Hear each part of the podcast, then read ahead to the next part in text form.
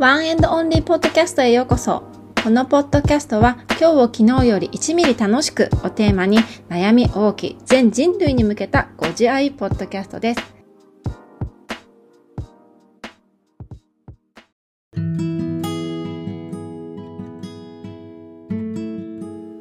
皆さん、こんにちは。こんばんは。かおるです。え本日も多くのポッドキャストの中から One and Only ポッドキャストを選んで聞いていただきどうもありがとうございます。えー、今日は、えー、ちょっとね話したいことがたくさん今出てきていてなんかね4月からこういろんなことがこうなんかこうつながってている感覚があったんだけどそれが今こう実際に現実のこの世界でいろんなものがこう統合してきてるような感覚が今すごくしていてなんか皆さんにすごくシェアしたいことっていうのが今たくさんあります。で前回のエピソードは非二元の世界丸2だったんだけどやっぱり聞いてくれる方がやっぱすごくあの視聴回数がやっぱり多くて気づいちゃったんだけど私のリスナーさんは意外にこういうスピリチュアリティの話が好きなんではって 気づいたんですけどどうなんでしょうか。もしそうだとしたらなんか面白いなって思ってっていうのもえっと、私の友達でホリスティックヘルスコーチをしているある友人がいるんですけど夏美さんっていうんだけど夏美さんがね私のポッドキャストたまに聞いてくれてるみたいなんだけどなんかカさんはそういうちょっとスピリチュアルな視点とかも持ってるから私にはない視点でそういうのも面白いって彼女が言ってくれたのね。なんかそれであそうなんだ。自分私は気づかなかったけどそうだったんだっていうふうに思って私が日々考えてるこうスピリチュアルに対しての考え方とかまたもうちょっと私なりにこう話していきたいなって思ったのもあって今回は、えー、私が考えるスピリチュアルに対してのまとめ ここ最近でのまとめをね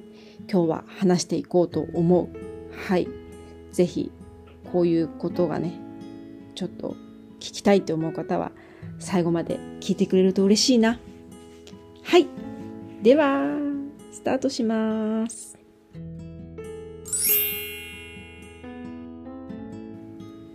はい。ではお話ししていこうと思うんだけれどもリスナーさんどうですか？スピリチュアルな話は好きですか？それとも嫌かしらどうかしらまあ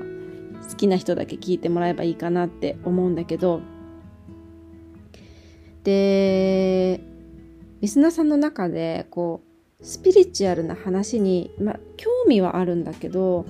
なんかいろんな情報があって結局なんかよくわからない。ハイヤーセルフとかね高次の自分とか次元上昇とか宇宙からのメッセージ何なの？とかね。あとスピリチュアルに目覚めると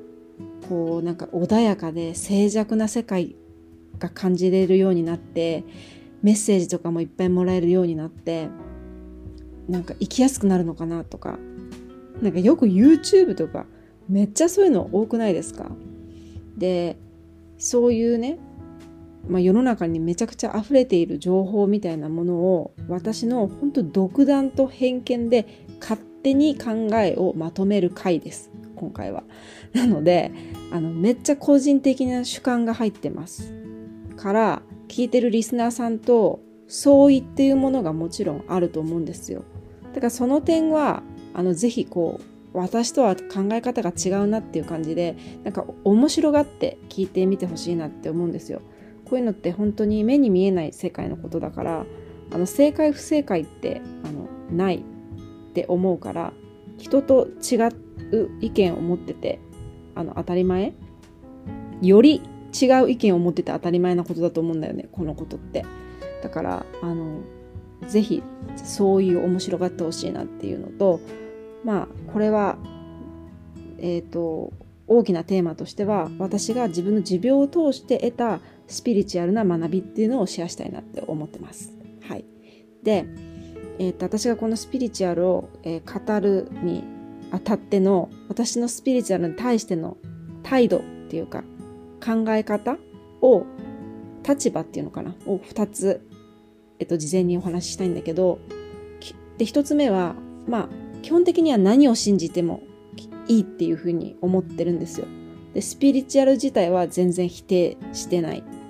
し、その人がそれをスピリチュアルを信じることによって気分が良くなるっていうふうにはなるのは本当全然いいと思うんだよね。私もそういう時期があったし。だけど、なんか、ある一部分では、なんかあまりにもこう、ユートピアでさ、本当こう、静寂な世界しか見せないようなスピリチュアルっていうのは私はおすすめしないっていうふうに思ってる。だからこう、変なね、高額な壺とか、なんかめちゃくちゃ高いスピリチュアルの講座とかよくわかんないものに、あの、大金は私は払わないし、リスナーさんもそういうのは気をつけてほしいなっていうのは思ってる。ます。はい。で、二つ目は、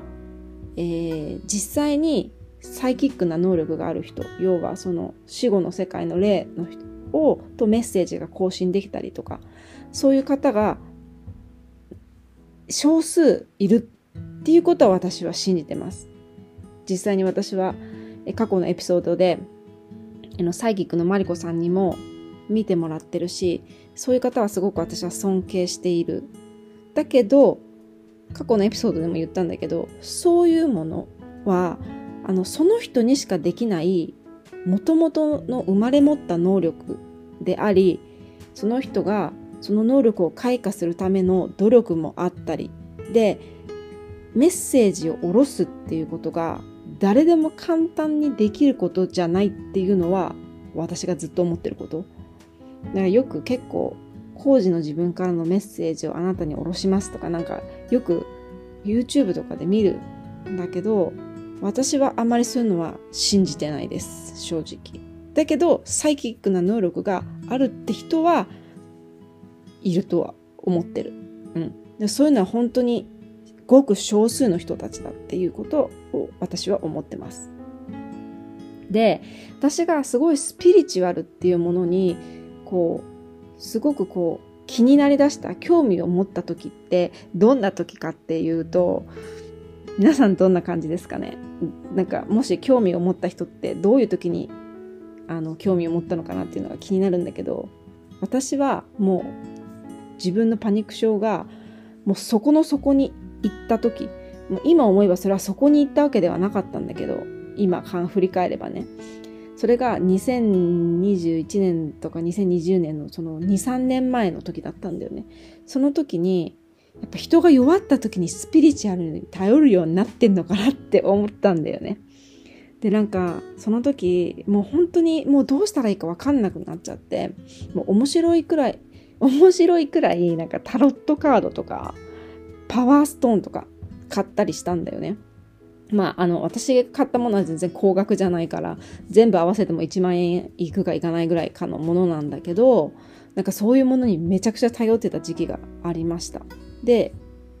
過去のエピソードでも話してる。過去のエピソードで話してるの多いね。あの、もともと私は、えっと、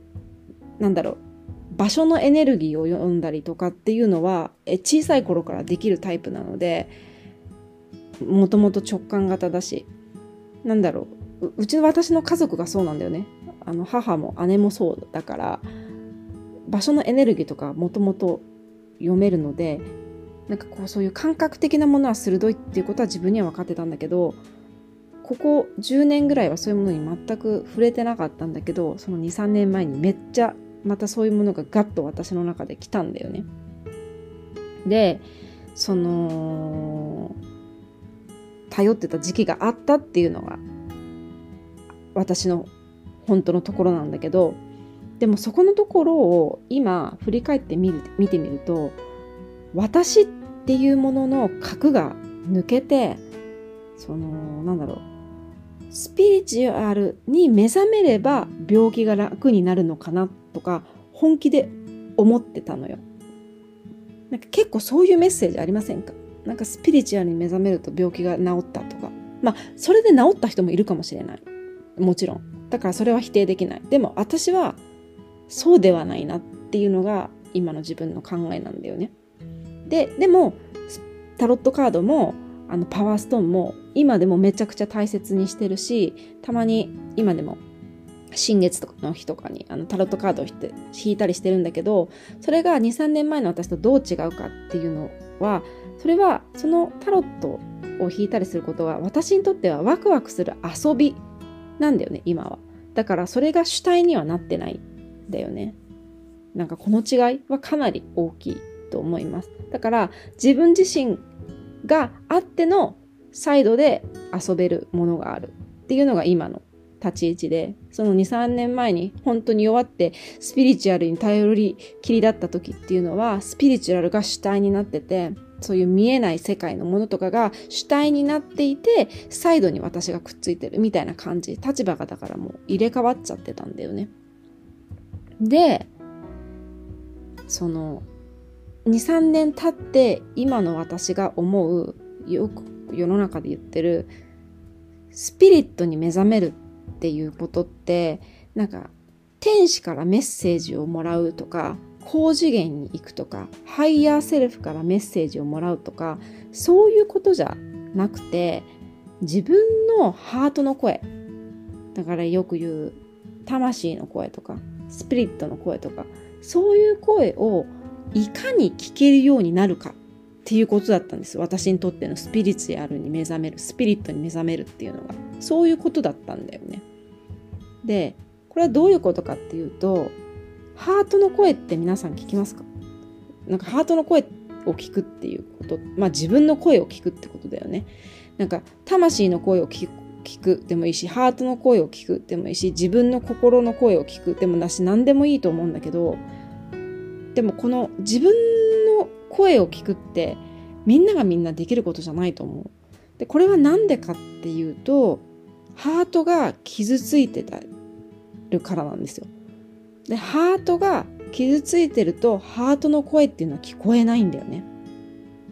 これは何でかっていうと、そのマインドなんですよ。マインドがイコールエゴ。マインドはイコールエゴが強すぎて、自分のハートの声を聞こえなくしてしまってるんだよね。で、だから、その、2、3年前の私っていうのは多分本当につらかったっていうふうに思うのね。で、今は、その、もちろんエゴはなくなりませんよ。あの、私たちはエゴも大切なものだから、エゴがあるから生きていけているわけ、部分もあるから、でも、過剰すぎるエゴっていうのは自分のハートの声を聞こえにくくしてしまうんだよね。だからそのエゴをこの私が2、3年で鎮めたのは何だと思うかっていう話になってくるんだけど、で、それがこうスピリチュアルに目覚めてハイヤーからのメッセージを下ろすとか、あの、高次のハイ、ハイヤーからメッセージを下ろしたり、天使様の声を聞いたりとかじゃなくて、私はカウンセリングで傷を癒して、あの、私の今までのエゴとか思考の癖とか、偏った考え方を少しずつこう自分の中から引っ張り出して見つけ出して泣いてぐしゃぐしゃになってっていうこう破壊と再生っていうものをこう繰り返しながらあの新しい自分で見つけた価値観っていうのをこう自分の中にインストールすることだったんですよ。結果、そうすることをもうほんと年単位でやったことによって、こうエゴが収まってきて、ハートの声が聞こえてきた、イコール魂の声が聞こえてきたことによって、あの、私が持病に対する向き合い方っていうものが変わったんだよね。変わったし、実際自分のパニック症っていうのもあのそこの底から抜け出すことができたんだよね。そうでスピリットっていうのにはあね。もちろん誰でもありますよね。あの、よく肉体がなくなってもスピリットは生き続けるっていうのが多分仏教の考えだよね。そうだよね、確か。違ったらごめんなさい。確かそうだったと思う。で、この私がそのパニック障害になって得たのっていかに自分のマインドに作用されて生きてるかっていうことだったんだよ。今に生きてなかっただよね。これ前回の非二元のエピソードにもつながるんだけど、その今起きている現象っていうのは本当あるがまま起きているっていうだけであってその解釈に味付けしてるのはそのマインドエゴなんだよね。そのマインドが私の人生をややこしくしてるんだよって気づくことができたのがパニック障害になったことだったんだよね。だ皮肉なことにパニック障害にならなかったらこの私の壮大にあの現実を難しくさせてるこのマインドっていうものに気づくことができなかったって思ってんのね。だからといってパニック障害になってよかったなんてことは1ミリも思いませんよ。この病気は本当にめんどくさくて大変だから。だけど、でも正直、あの、パニック障害じゃなかったとしても、他の病気になってたんじゃないかなって思うの。病気かはわからないけど、何かしらで私に気づかせるために、気づかせるような出来事が起こってたんじゃないかなって思うんだよね。何らかの形で。だから、これって何かっていうと、結局なんかよく言う、その魂の大きな成長だと思うんだよね。そう、私、まあそれは魂っていう言い方するとなんかまた難しく感じるかもしれないけど、私の人間性にとってのその大きな成長になったわけで、でもなんかこの気づきっていうのがなんか人間として大きく成長したとも言えるんだけどなんかもっとすごい成長なことだなって思うんだよ。その私がどれだけマインドにこう苦しめられてるっていうことに気づくっていうことってあの簡単なことじゃなかった、うん、やっぱりそれに気づかせてくれたのはやっぱりカウンセリングだったんだよね。私の場合は。なんかそれが人によってはなんか工事の自分からメッセージを下ろすことだったりとかヒーリングだったっていう人もいるかもしれないけど私はカウンセリングがヒーリングだったんだよね。私の場合はで本当に。私の場合はです。他の人はわからない、うん、でそのさっきも話したエゴとマインドっていうものがこうすごくあの静まるできた。あのなくす必要はないからなくすことはできないからね。なくしてしまったら私たち多分死んでしまうから、あの、エゴはあっていいものなんだけど、沈んできた時に、あの私の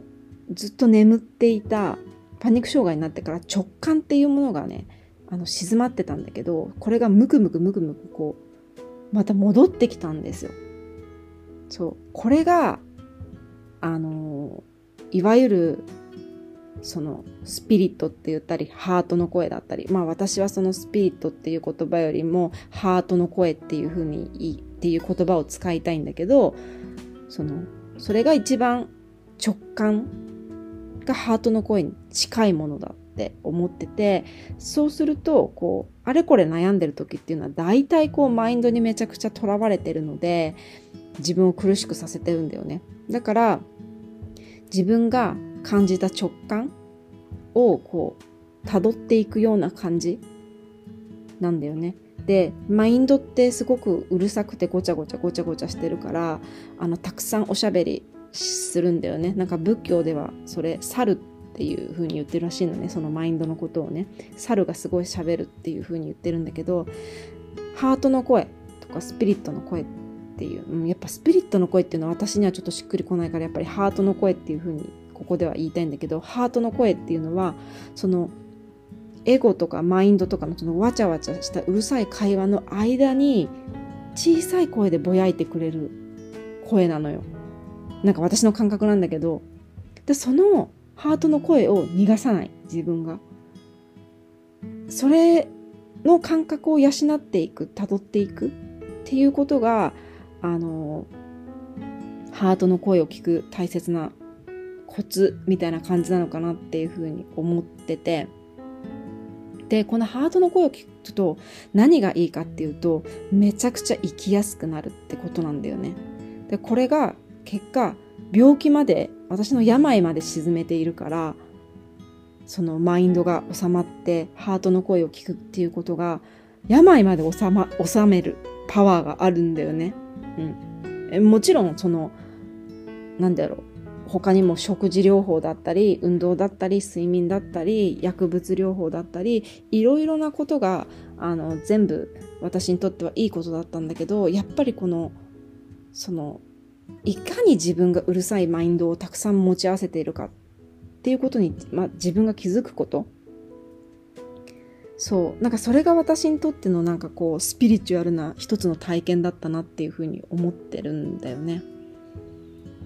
はい。なんか今回はこんな話をさせてもらいました。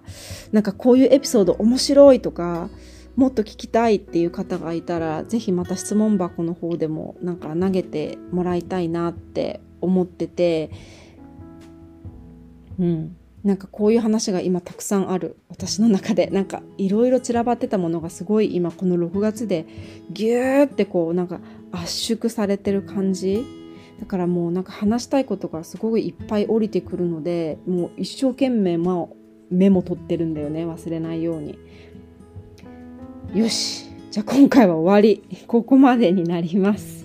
また次のエピソードでお会いしたいと思いますはい、ここまで聞いてくださってどうもありがとうございました。このエピソードが面白かった、もっとこういう話が聞きたいと思う方は、チャンネル登録の方よろしくお願いします。Apple Podcast ではレビューを書くことができますので、そちらもよろしくお願いいたします。では、次のエピソードでお会いいたしましょう。バイバーイ